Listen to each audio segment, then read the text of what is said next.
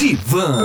Jovem Pan com Isabela Capelão. Olá, seja muito bem-vindo, muito bem-vinda ao podcast Divan Jovem Pan e sinta-se à vontade. Eu sou Isabela Capelão e hoje estou aqui para responder a pergunta de uma ouvinte, a Carolina. Isabela, meu pai e minha mãe estão sempre discutindo e me envolvem no meio dessa discussão. Isso é muito cansativo, porque me sinto sem saber o que fazer. Às vezes, acho que minha mãe tá certa e quando a defendo, aí o meu pai fica nervoso. Às vezes, dou razão ao meu pai e minha mãe se faz de vítima, até chora. E me sinto triste com a situação. Queria que eles estivessem felizes. Isso vem piorando ainda mais com o tempo. Como posso resolver essa situação, já que ela está insustentável? Nossa, Carolina, fiquei cansada só de ler o seu relato e sua pergunta. Sai desse joguinho, desse triângulo. Você já ouviu aquele ditado: em briga de marido e mulher, ninguém mete a colher? Isso serve mais ainda quando você é a filha do casal, porque eles te colocam como juíza e você se sente no dever de tomar partido de um dos lados,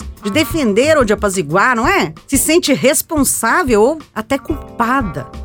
Então vamos por partes. Sabe o que você precisa fazer? Sair dessa situação e viver a sua vida, não a deles. Mas por algum motivo você tem se sentido desconfortável e se mantido nessa posição do mesmo jeito, tentando apaziguar a situação ou até resolver e sinceramente nunca vai conseguir, viu? Até porque você mesma disse que a situação só tem piorado e já está ficando insustentável. É natural querer que os pais se entendam, fiquem bem e sejam felizes na relação, mas isso está completamente fora do seu controle e do seu papel como filha. Eles são seus pais e não o contrário. Existe um modelo da análise transacional que se dá num relacionamento em dois níveis, social e psicológico. É um triângulo que tem três pontos representados por papéis de salvador, perseguidor e vítima. E quem está envolvido nesse triângulo dramático, muitas vezes, não consegue se enxergar em nenhuma dessas três posições.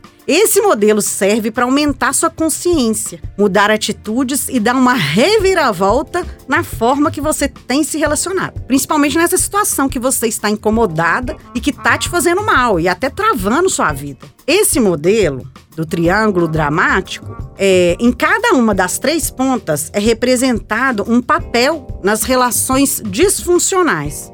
Ou seja, se duas ou três pessoas estão atuando em algum desses três papéis, o negócio funciona como um jogo psicológico. Esse jogo alimenta as atitudes disfuncionais e conflitos internos entre as pessoas relacionadas.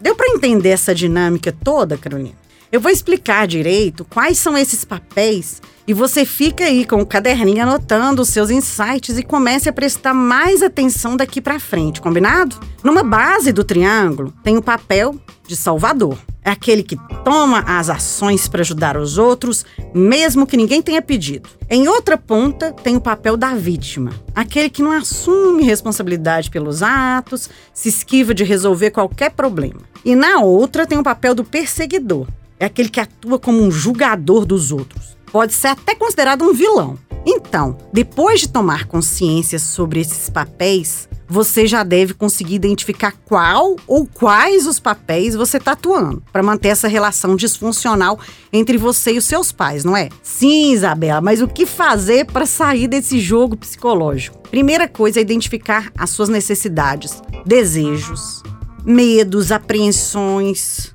o que você está buscando ao se manter nesses papéis, quais habilidades precisa desenvolver, o que você está precisando e principalmente de que outras maneiras pode agir?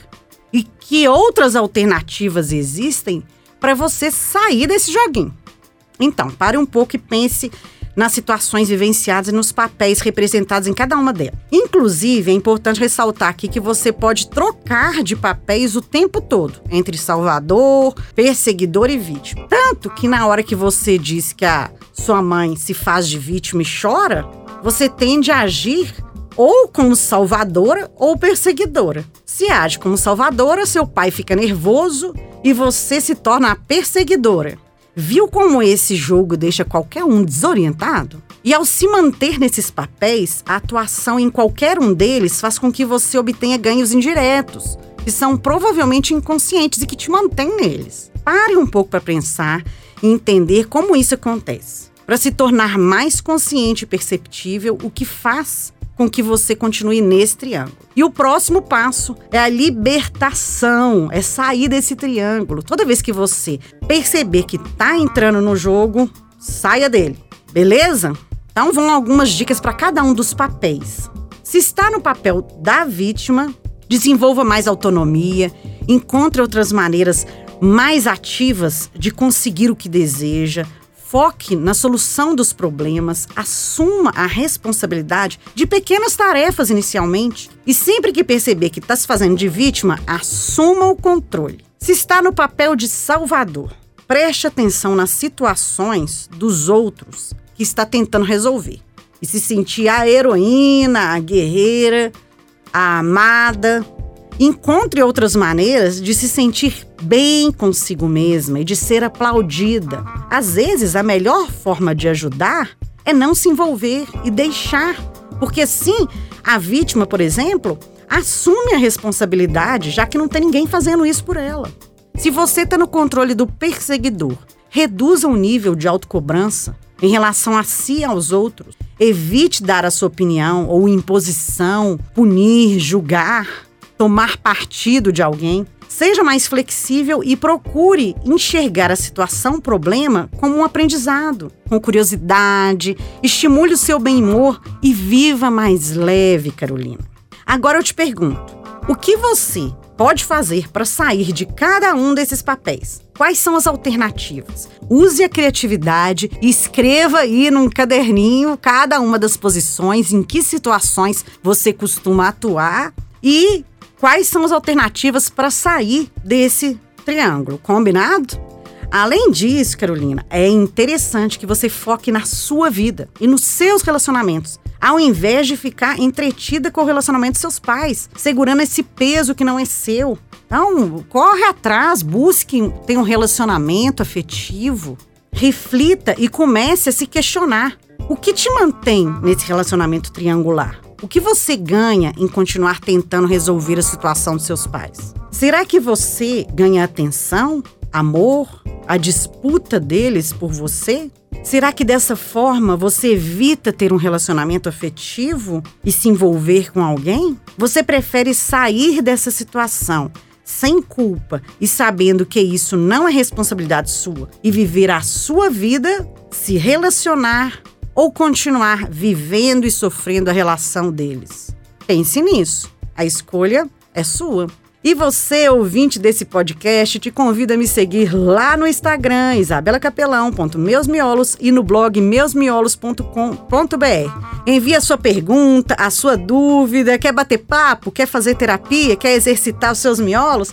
Me chama lá no direct isabelacapelão.meusmiolos. E até o próximo podcast Divan Jovem Pan. Você ouviu Divan Jovem Pan com Isabela Capelão.